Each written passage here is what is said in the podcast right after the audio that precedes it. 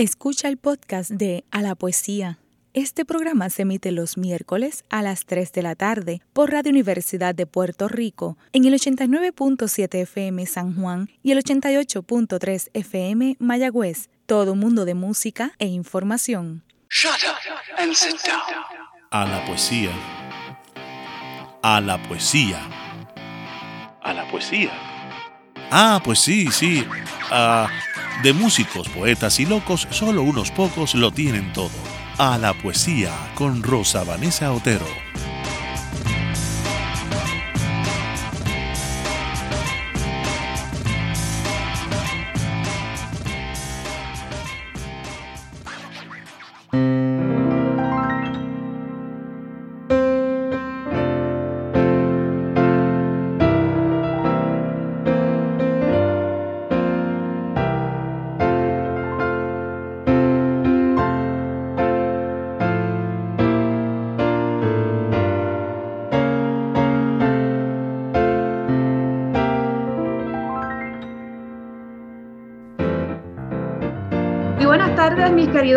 Amigos y amigas de A la Poesía, les saluda Rosa Vanessa Otero.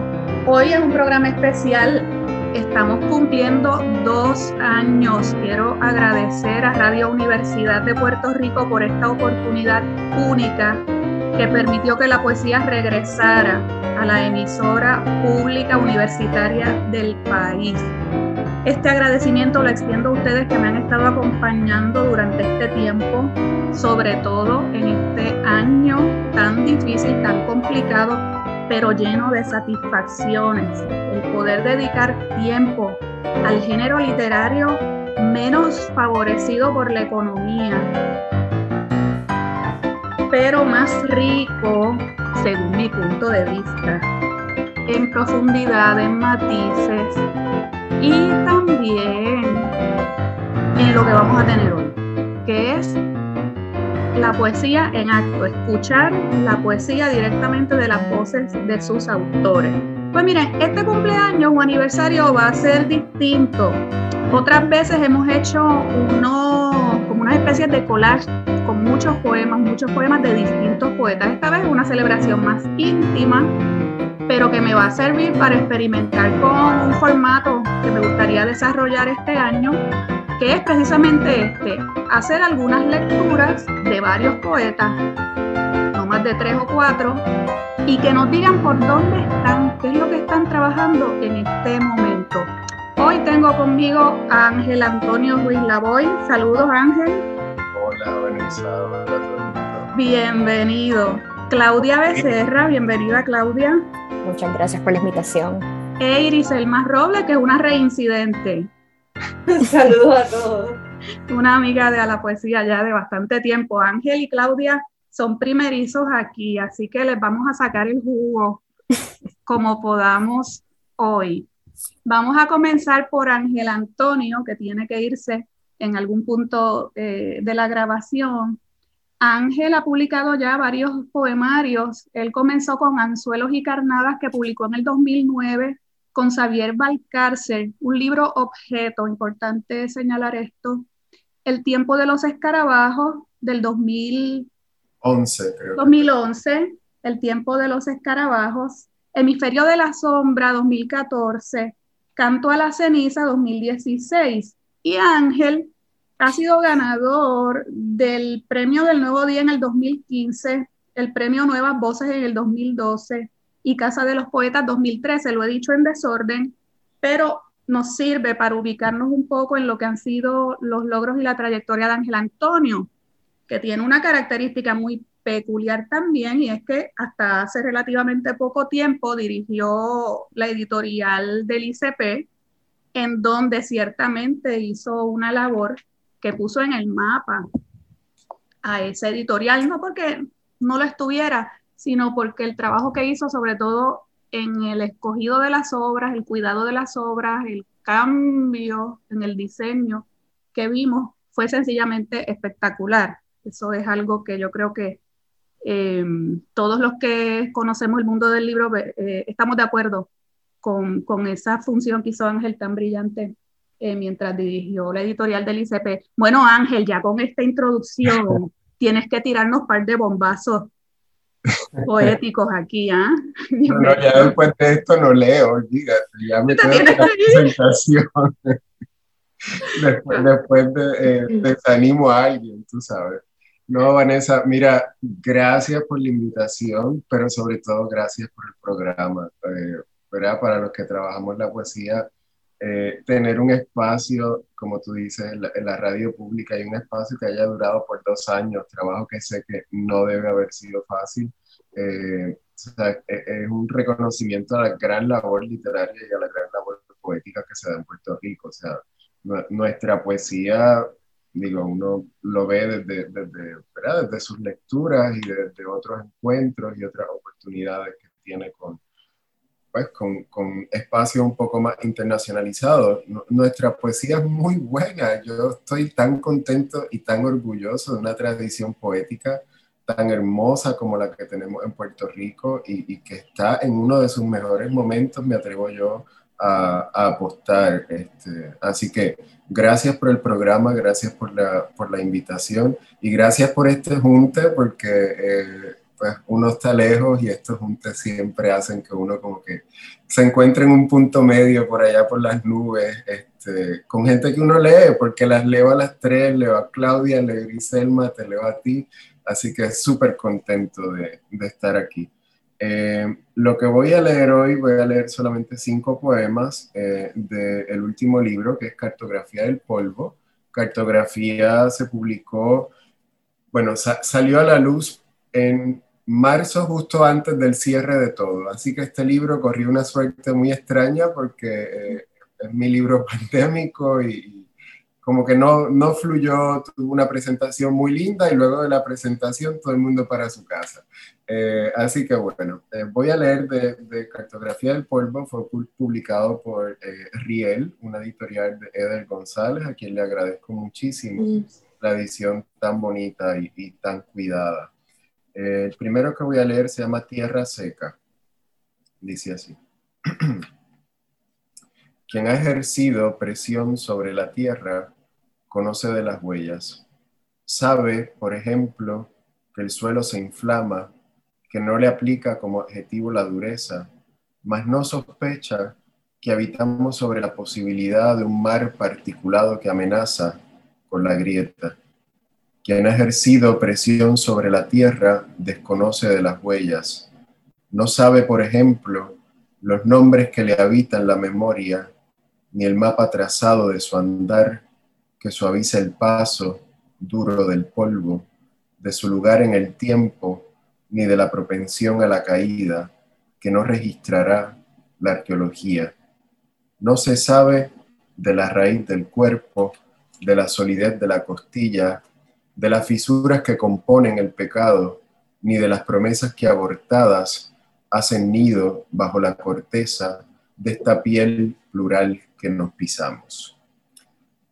Bien, pues ese es el, primero. Entonces sigo con Enhebrar la luz. Eh, creo que están en la misma parte del poemario. Yo nunca me recuerdo de, los poemas y los tengo que leer porque nunca me los memorizo.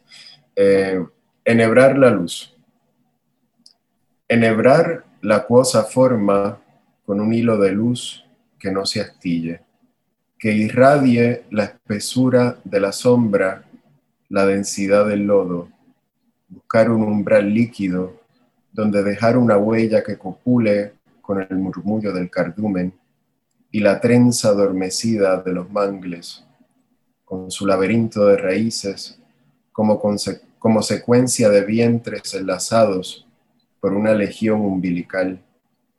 Dejar que se inserte en el sargazo la prosodia del brillo el relámpago que hurga hasta dar con la secuela propia del abismo y cincelar el peso de nuestra estirpe hasta volverlo agua titilante, escarcha revuelta, ferocidad líquida que se fulmina y que cuela en sus escamas la historia de la luz. Entonces, eh, voy a leer Autofagia y luego voy a regresar al tema de, la estirpe con otros poemas que es un tema como que empezó a colarse en este libro y, es el tema que, quiero, que sé que quiero trabajar en lo próximo que voy a escribir, lo tengo ahí súper presente todo el tiempo, pero ya aquí había como que algo de eso. Eh, autofagia. Sanguijuela hendida en dos, que no te tiemble la certeza al consumirme. Posa tu labio en la raíz de mis heridas, huecas, como fronteras de la carne y de la tierra, desdibujadas sobre un algo, sobre las puertas de este nuevo vientre, que nace con la ausencia de mis nidos y no sangra ni se anuncia. Dame de comer a ese que fui, revísteme las arterias y de aortas la mirada, cúrvame las madrugadas hasta que distiendan lo oscuro de una nueva noche Quiero ser el de las nuevas rasgaduras, el de las formas transformadas, la mandíbula que se bifurca o la mano que no tiembla cuando mata. Ser aquel y yo y el mismo, y ser la tierra y el que duerme y el que muere. Entonces, orfandad. De nubes obstinado me doy a la herencia del polvo como un huérfano. Se da enredado hacia el linaje de la tierra a la riña entre el reflejo y la mirada, al calvario de cristal que anuncia la hora suicida, la estirpada estirpe.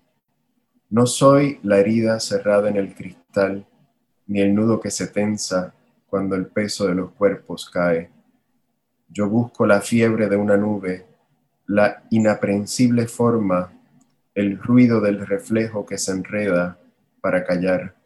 Y como todas las bocas, que engullen el hastío, denuncio la concavidad de mis hambres, me abro las branquias para ver si un algo de nube me transpira, si de tierra un algo se me ahoga, si merezco el engullir o mi quijada, y me doy, como se da el pan, a pedacitos, a nombrar esta nube que me tienta desde su tentáculo plural que escapa a la dictadura de las formas. Y por último, eh, leo de curso. Eh, luego de horadar la tierra e ignorar la eufonía exacta del caudal y la cantera, de haber lastimado hasta la más mínima migaja ígnea y profanar al último de los cementerios animales, de convertirlo todo en secuencia en testigo de la soberbia, evidencia clara de nuestra pequeñez, yo pido perdón en nombre de mi estirpe y la condeno al polvo. Muchas gracias, Ángel Antonio. Bueno, antes de cerrar el segmento, te voy a hacer un par de preguntas. Primero, ¿qué está significando para ti este tiempo fuera de Puerto Rico? Eh, qué es lo que estás haciendo por allá y cómo tu poesía, tu trabajo creativo se ve em, afectado, no en el sentido negativo, ¿verdad? Eh, por esta experiencia. Wow, es una pregunta bien, bien grande que yo creo que estar tan metido todavía dentro de esa transición extraña porque siento que no dejo de, de estar en, en, donde soy, ¿verdad? Yo creo que yo soy en Puerto Rico, no soy en ningún otro sitio y me obligo a ser acá de otra forma, eh, pero ser acá también ha sido una oportunidad de, pues, de conectar con, con verme un poco desde lejos en mi contexto, con, con ver mi contexto desde otros ojos eh, y, y bueno, acá trabajo con, vine a estudiar eh, vine a enseñar. He tenido la dicha de estar enseñando en Puerto Rico estos últimos dos eh, trimestres en la Universidad de Sagrado Corazón, en la maestría de escritura creativa, cosa que ha sido un momento fabuloso porque la clase es tres horas, pero esas tres horas estoy en Puerto Rico y estoy haciendo lo que quiero con la gente que quiero hacerlo. Eh, súper contento por, por, esa experiencia. Eh, la, la, oportunidad que brinda la ciudad, ¿verdad? Una ciudad como Nueva York, que, que hay arte por todos lados, ¿verdad? Este, y, que es bien difícil tener que escoger entre voy a ver esto, voy a ver esto, y tienes que decidir que te vas a perder también, eh, que es una decisión como un poco dolorosa. Eh, pues es definitivamente de mucho, mucho estímulo, eh, aunque la escena, ¿verdad? La, la escena cultural y la escena del arte en Puerto Rico es tan buena eh, como la de acá. Para alguna gente llega aquí y se sorprende y yo digo, bueno, pero es que nosotros, digo, sé que estoy soñando bien puertorriqueñista, porque lo soy. Este, pero sí, la, la, escena de acá, ¿verdad? Permite unos diálogos un poco más extensos, porque en Puerto Rico, pues, todos sabemos cómo escribe fulana, cómo escribe fulano, cómo piensa, qué dice, y sabemos cómo va a reaccionar, y si estamos en una competencia, vemos los títulos, y ya yo, aunque sea anónimo, yo digo, esto es de fulano y esto es de sultano. Eh, son un poco como caer en esa piscina de lo anónimo, eh, ha sido una oportunidad bien chévere, ¿verdad? Porque te obliga a, a, descubrir, a tener una mirada, no inocente, pero una mirada como desorbitada, ¿verdad? Que, que, te obliga a mirar con más detalle. Y entonces yo creo que, que esa obligación o ese requerimiento de agudeza eh, para poder leer mejor, para poder descifrar, te, ubica en un espacio de incertidumbre que la incertidumbre siempre es positiva eh, desde el punto de vista creativo, ¿no? Porque la, certeza mata. Y entonces, pues eso ha sido como la, la, gran oportunidad que Nueva York ha representado para mí, por tanto siento que también lo ha representado para, para mi escritura. ¿Y el editor está de vacaciones? No, nunca. eh, sigo haciendo mucho trabajo muy voluntario la mayoría de las veces. Eh, tengo la gran dicha, la suerte y el honor que, he podido ser editor de una generación antes que la mía, mi generación y generación que viene después, ¿no? Eh, y entonces, gracias a esas buenas relaciones, sigo recibiendo trabajo para comentar, para trabajar, para editar secretamente y otros un poco más públicamente. Pero yo creo que una vez editor, siempre editor. Eh, que lo digas tú, Vanessa, ¿no?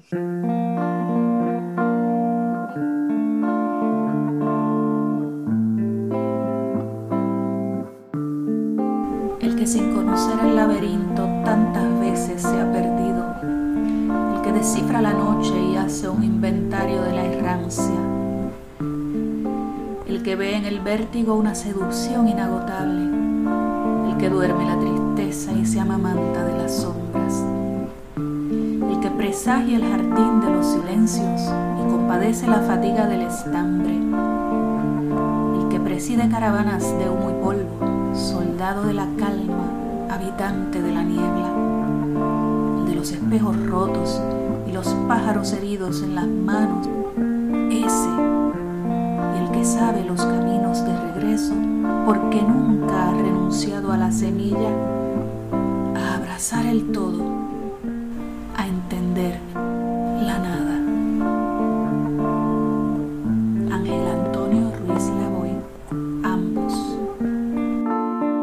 Bueno, Ángel, pues muchas gracias. Estamos llegando al final del primer segmento. Te quiero agradecer sobre todo el que hayas compartido poemas de ese libro, porque es parte de lo que quiero hacer este año, que vengan los poetas a presentarme la novedad, lo que, lo que tienen en la mesa. Sé que tienes que irte, te agradezco un millón. Ustedes, amigos y amigas, regresen, nos vamos a la primera pausa, a la poesía.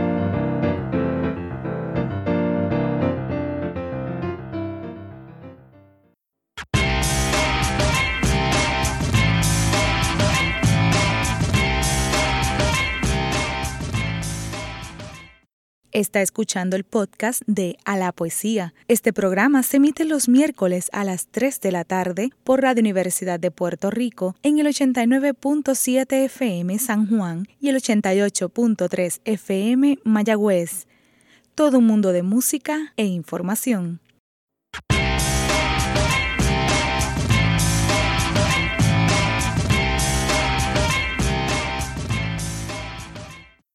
¿Cómo no recordar esta fecha tan importante? ¿Cómo no sacar el tiempo para felicitarte? Felicitaciones, que tengas un hermoso día y te deseamos muchos años más de vida. Felicitaciones, que tengas un De regreso a la poesía, aquí en esta lectura del segundo aniversario. Que Dios te bendiga, te mereces lo mejor. Te deseo muchos éxitos y muchas bendiciones. Que te vaya bien, pido por ti en mis oraciones, porque los que te queremos de verdad Vamos a escuchar ahora a Iriselma Robles. Iriselma ha publicado ya más de cinco poemarios, lo cual es una hazaña en Puerto Rico. Eh, su primer libro se tituló De Pez Ida, lo publicó con Isla Negra en el 2003 y desde entonces no para. ¿Verdad que no, Mm. Iriselma? No, yo aquí- creo que son, yo creo que son demasiado, Rosa Vanessa. Ah, no, lo de demasiado yo no lo sé. Yo voy a decir aquí más o menos los títulos y tú me corriges si falta. No, a veces me, a veces me, me- a veces me da un poco de, de, de tremor que sean más de cinco. Nadie te manda. Aquí vamos. Las mujeres 2008. Ajá. Y aquí me voy en desorden ya. Alumbres, el libro de los conjuros, Agave Azul, Ujú. Lacustre, que tú me diste una primicia en el aniversario número uno. Me diste una primicia de ese libro, que es el que ganó El que ganó el premio internacional. Pedro Lastra. Y el templo de San Jack, ese es el que me debías y del que Sí, hoy el templo de Samye que vas a leer. que, que he decidido leer solamente hoy del templo de Samye. Pues adelante, Porque- Griselma. Sí, gracias Rosa Vanessa, gracias Claudia Ángel Antonio. Eh, alegra el corazón leer juntos otra vez. Eh, bueno, pues del Templo de Samye, ¿qué pasa? Que el Templo de Samye es un libro brevísimo de poemas muy, muy breve. Y me ha dado a mí con la idea de que si no lo leo completo, pues se pierde el sentido. Así que eh, no creo que no gasto los, minutos del, del segmento. Empieza con un epígrafe de la poeta española Olvido García Valdés de Casa Nocturna que dice así, aproximadamente así, campesinos del Tíbet sentados en el suelo en semicírculos, aprendiendo a leer al final del invierno, cuando el trabajo es poco. Se trata de una foto reciente, están muy abrigados, o una paliza de una violencia extrema a un muchacho y que el tiempo pase, que cure como una foto antigua. Tres mariposas a la luz de la lámpara han venido al cristal y el templo abre así. El viaje es largo y no puedo detenerme ante la estatua en la pagoda con una reverencia como se acostumbra. Entro al viaje como al lago. Para hacer una tumba hay que remover la tierra. Al aire van conmigo estas aves. Al agua van conmigo estos peces, estas piedras al camino. En este orden de cosas, el mundo aparece nuevo. Vine a pedir limosna y alguien me regala una voz que estaba oculta, un tazón lleno de cebada, una puerta que estás a punto de cerrar o volver a cerrar. Este amor era también azul, luna o lago, tinta china en el papel de arroz. De su tiempo junto al tiempo, ahora es lago. Trizón de Zen a Padmasambhava. El fango no mancha el loto, los lotos crecen en el fango. Con los ojos entreabiertos, con sed de mis tribulaciones, descorre la tiniebla para llevarme a otro jardín más iluminado, a la tierra pura donde naceremos otra vez. Puedo escuchar a la flor abriendo, al picaflor buscando en ella el néctar y el rocío. Estoy algo sensible a la luz y cierro los ojos, entonces puedo sentir. No hay afuera, no hay adentro. Afuera las palabras se olvidan, adentro no es posible olvidarlas. Difícil mentir cuando la sombra se disfraza de luz. El aire y el molino, la rueca de la hilandera, las vueltas de la noria, la rueda y el arado, los dos, el interminable transcurrir de los días, el bardo todol. Quedará el jardín de piedras blancas. Cuando ya no quede nada, el invierno. Cuando ya no quede nadie, el otoño. Y también la casa que nunca habitamos. Si el puente reúne a la tierra con el cielo, a los hombres con lo divino, esta orilla con aquella, ¿qué soy yo sino el paraje más lejano del puente? Antes solo miraba el agua, ahora grito con las piedras en el río, aquí, aquí, aquí. Palmasambaba ha regresado al río. Escribo en el aire para que nada permanezca. A veces no hay horizonte, otras veces no hay desierto ni mar, solo horizonte. Alguna vez he sido el mar en el desierto. He llegado sin nada, tal como lo habías pedido. Ahora espero un gesto que me devuelvas el sonido del inquín una, dos, tres veces. Como la rama del árbol donde se posa por primera vez, estoy donde debo estar, escuchando en silencio ese batir de alas. Una ventana se abre. El viento sale a repetir su historia. En ese instante, nada pasa ni regresa. He visto la muerte del instante, en cada repetición su nacimiento. Creo en la cuenta impar, 27, 54, 81, y en los días de pacificación, y en repetir los cánticos. Recuerdo el mapa trazado a pie y a golpes. He seguido la ruta de los sabios cuando estuve sana y sin miedo, cuando tuve miedo y enfermé en un país de moribundos. Para ellos he crecido y he cambiado de forma.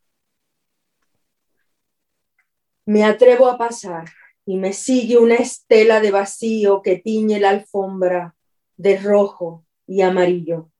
Ya me esperabas en el templo con los pies llenos de polvo a la hora justa de las postraciones. A su lado, el Buda de la compasión. Al otro, el Buda de la sabiduría. Entre ellos, el tercero ofrece su mudra silencioso uno los dedos de una mano, con la otra tocó la tierra que ahora tiembla. Es mía esta naturaleza. Muchas gracias, Iriselma, por esa poesía tan concentrada. Ay, ¿qué vamos a hacer con, esta poesía de Iriselma Robles? Yo me pregunto. Cuando me mata. una anécdota cuando Vanessa Dross le leí el poemario por primera vez, agarró un tenedor, estábamos en un, me amenazó con el tenedor, con el tenedor y me dijo, ¿qué vamos a hacer contigo? me voy a mi casa a escribir poesía ahora mismo de la rabia que le dio. No, le gustó, le gustó mucho el templo, pero sí es una poesía. A mí, a mí me llama la atención. Yo empiezo con una cita de Olvido García Valdés. Olvido García Valdés, una poeta neobarroca española. Y a mí lo que me llama la atención es que siempre me ha gustado mucho la poesía neobarrosa, pero yo no escribo nada como eso. Entonces, eh, lo que viene después son poemas de una brevedad tremenda que como tú ves los he leído con mucha calma, creo yo, pero los he leído en el margen de tiempo de, no sé, 10 minutos, menos quizá, no sé.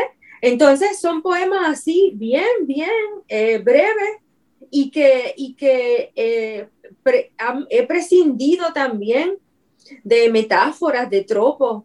Me he limitado a, a buscar la imagen en este poemario, ¿verdad? No en todo lo que yo he escrito, pero en este poemario. ¿Y eres lectora asidua de tancas y de haiku? Fíjate que no. Me lo imaginé. Fíjate que no. Sí, yo, yo quisiera decirte que soy lectora de haiku, pero yo he leído, he tenido una experiencia con el haiku que de, de hecho, la más bella se la debo a Ángel Antonio con la publicación del libro de Bambú, y otros poemas de Vanessa Dross, que aquello es un libro hermoso, tremendo, bueno, eh, ajá. Pero no, esto viene, yo creo que esta, esta inclinación por el poema breve viene desde hace tiempo ya. Yo creo que lo vengo intentando desde Agave Azul, que es un libro del 2015. Y ahora sale de esta manera. Sí. Te voy a decir algo, sabes que tú sin darte cuenta me regalaste el epígrafe para un libro mío que está secuestrado ya desde hace varios años. No me digas, ¿qué te di? Sí, se supone que hubiera salido ya, pero está en proceso y si me das permiso voy a usar de epígrafe el poemita sobre la flor de loto porque esa es la imagen que unifica el libro. Claro que sí. Claro que sí el, el, poema de, de Trizón de Tsen a Padmasambhava, donde él le dice, el fango no mancha el loto, los lotos crecen en el fango. Exactamente.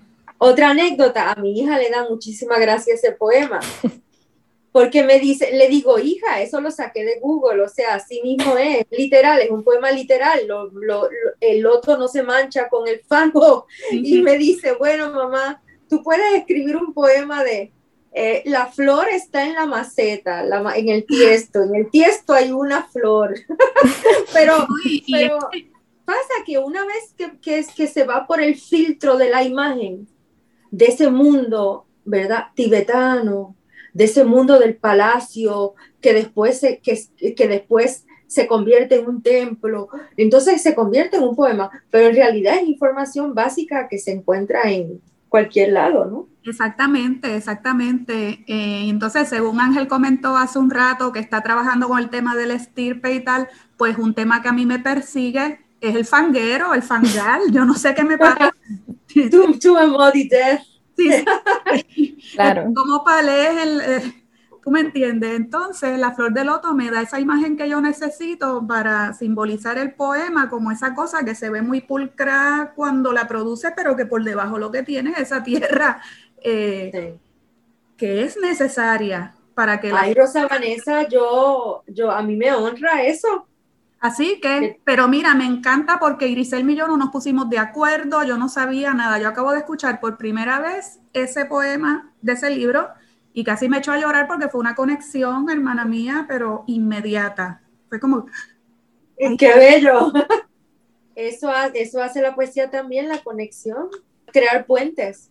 Sí, eh, pues muchas gracias por compartir un libro completo. Qué maravilla. Así que tenemos... Bueno, faltó la última parte, faltó la última parte, pero la última parte son solo 10 poemas.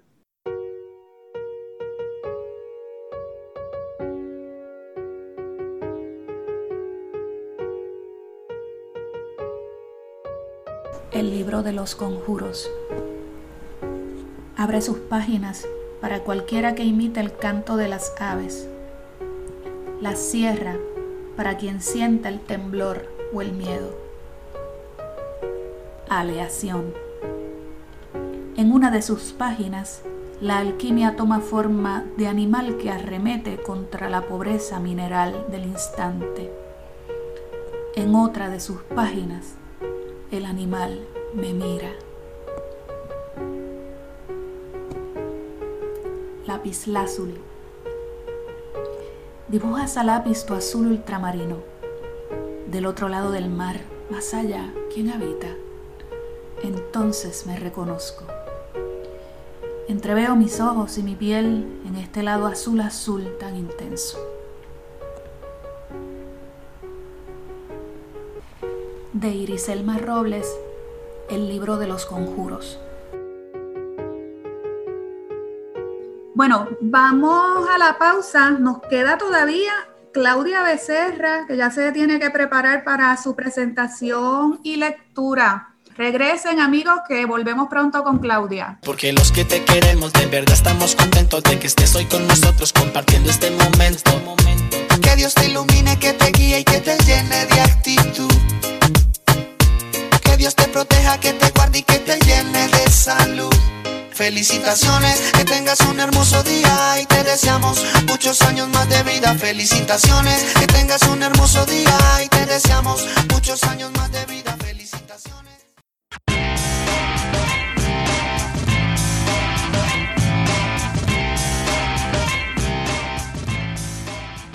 Está escuchando el podcast de A la Poesía. Este programa se emite los miércoles a las 3 de la tarde por Radio Universidad de Puerto Rico en el 89.7 FM San Juan y el 88.3 FM Mayagüez. Todo un mundo de música e información.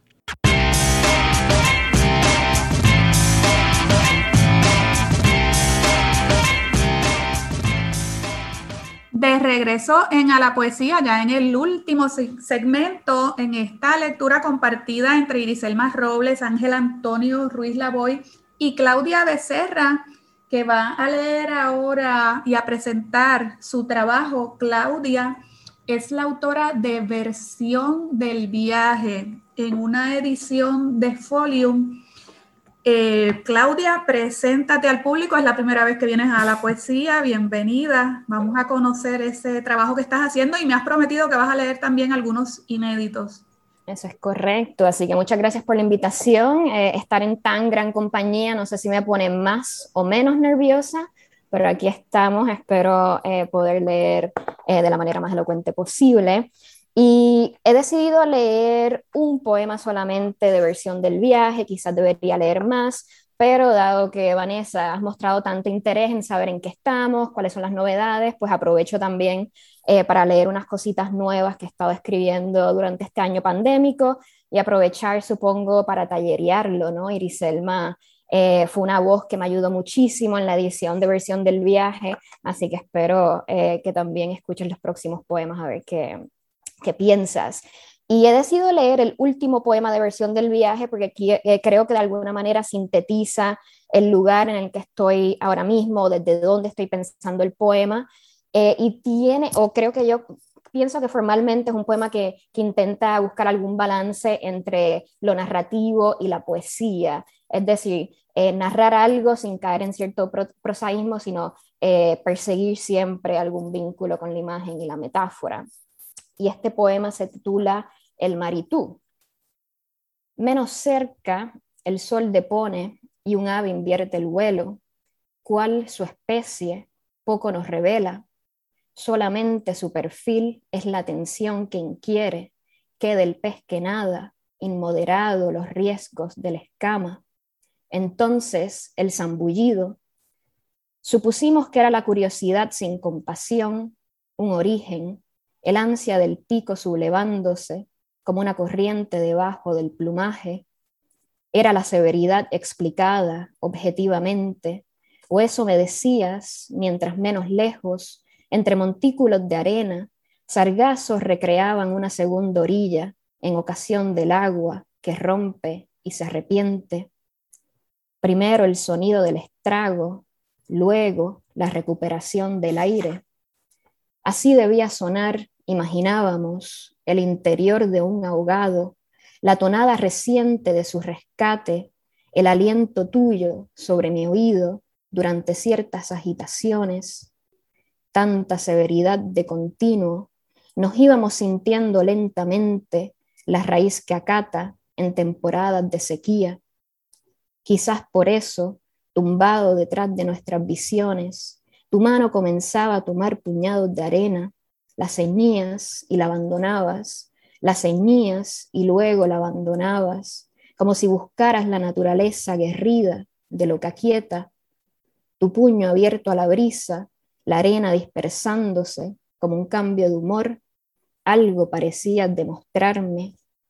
¿Acaso que ninguna acción nos depara, que debíamos saberlo, que aquello que se obtiene enseguida se olitera? Bueno, y así termina versión del viaje, que es un poemario que un poco eh, reflexiona sobre qué es una isla y qué significa estar fuera de esa isla, con una voz lírica que está entre la partida y el regreso constantemente. Eh, y voy a pasar una serie de textos que se titulan Sirenas, eh, y se titulan Sirenas haciendo referencia pues a la imagen eh, mítica ¿no? del, del, canto de las sirenas que seducen y a la misma vez hace referencia a las sirenas de las ambulancias que constantemente se escuchaban en Nueva York, que es el lugar donde ahora mismo estoy y donde pasé el año pandémico y voy a leer unos textos de ahí. Todos los títulos los robo de un álbum de música del artista chileno Nicolas Jar, que también el álbum se llama Sirens y utiliza el mismo juego de acepciones. Y este se llama Just Killing Time. Las sirenas ya no me conmueven. Primero las oigo lejos, luego cerca, después nada. Estas tardes pierdo el tiempo mirando naderías, la madera abrazada, por ejemplo, comunicándose en saltos de luz. Desde un fondo oscuro, algo hueco, muy por detrás del fulgor, se expresa. Será el hábito haciéndose doméstica piedra, recogiendo el fuego en forma de ovillo. Algo del presente sugiere, algo que no tiene medida ni curso, sin un pulso que se acelera, que nadie despide, son tres las maderas que se abrazan, se ignoran, seres para el fuego. El próximo poema se titula America, I'm for the Birds. Imagínate una noche tan noche que le llaman boca de lobo. De entre tanta sombra prieta, adivinas una luz roja, estridente, que entra y sale del cuarto con voz de alarma,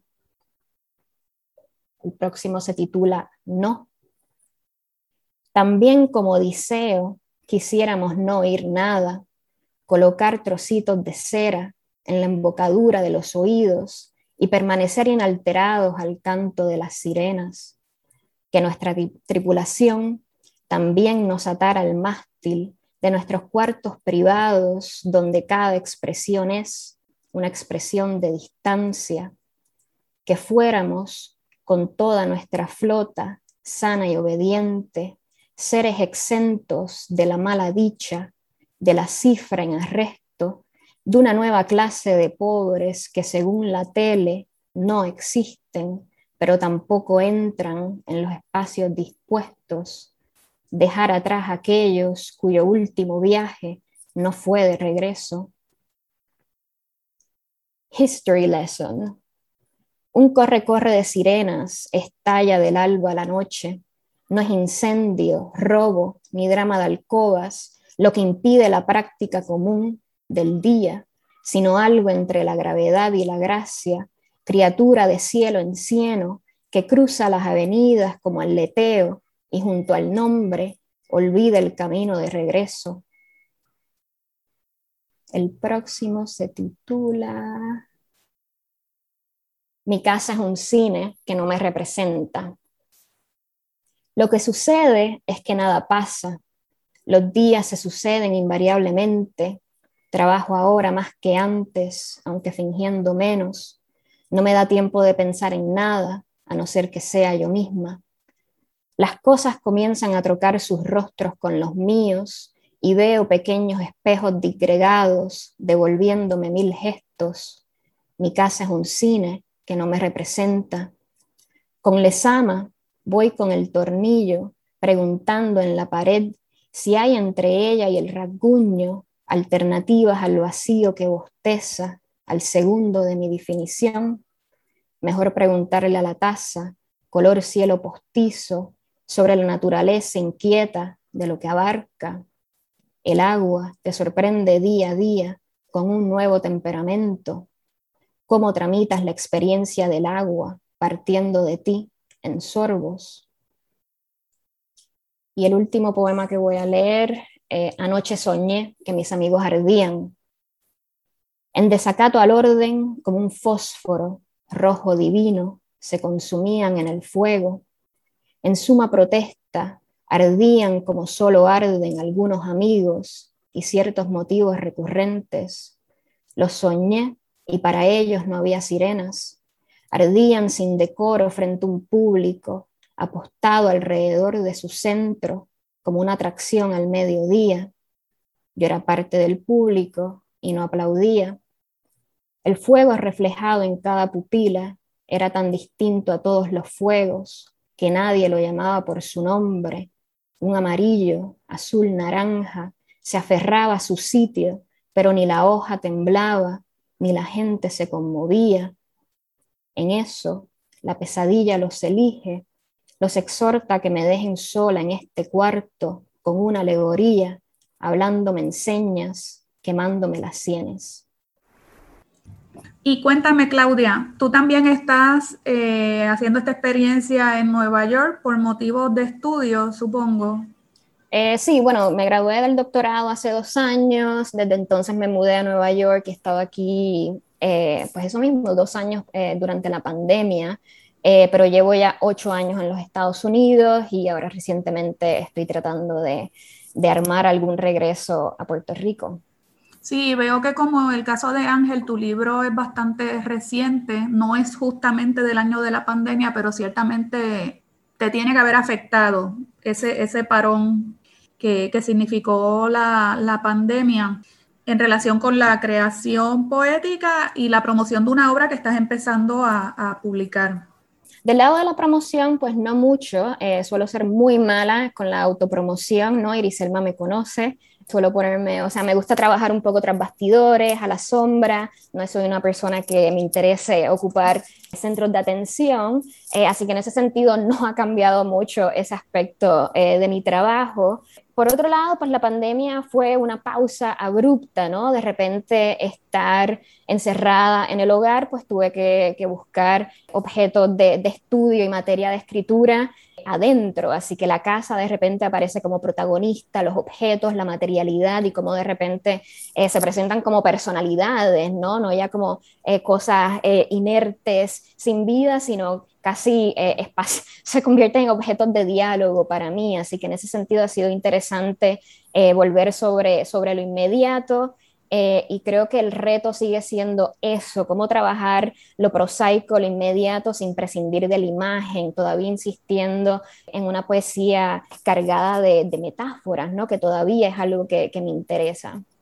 Y veo que también tienes un diálogo muy intenso con otros autores y con los mitos y un imaginario cultural que veo que entra y sale de, esos textos, me parece muy interesante que entonces esta limitación en el espacio físico te haya llevado a mm, lanzar unos puentes entre ese mundo que es literario principalmente y entonces el mundo físico, muy, muy curioso eso. Exactamente, porque Versión del Viaje es un largo diálogo con distintos pensadores y escritores que se dedicaron a pensar sobre el mar, sobre la isla, sobre el exilio. E incluso hay un diálogo con los exiliados españoles en Puerto Rico, cómo ellos están concibiendo la isla eh, y ese mar que para ellos debe ser eh, un objeto de contemplación en vez de un mar para las salidas, que es un poco como nosotros lo percibimos como isleños, ¿no?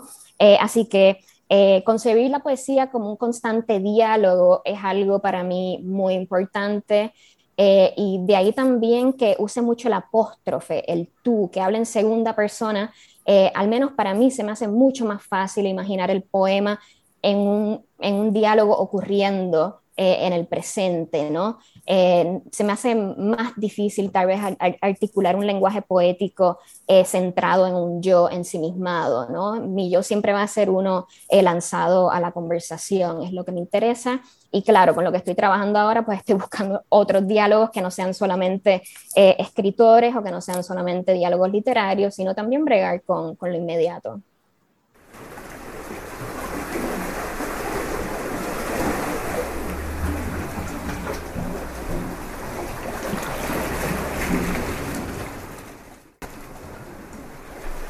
Avistamiento de una isla.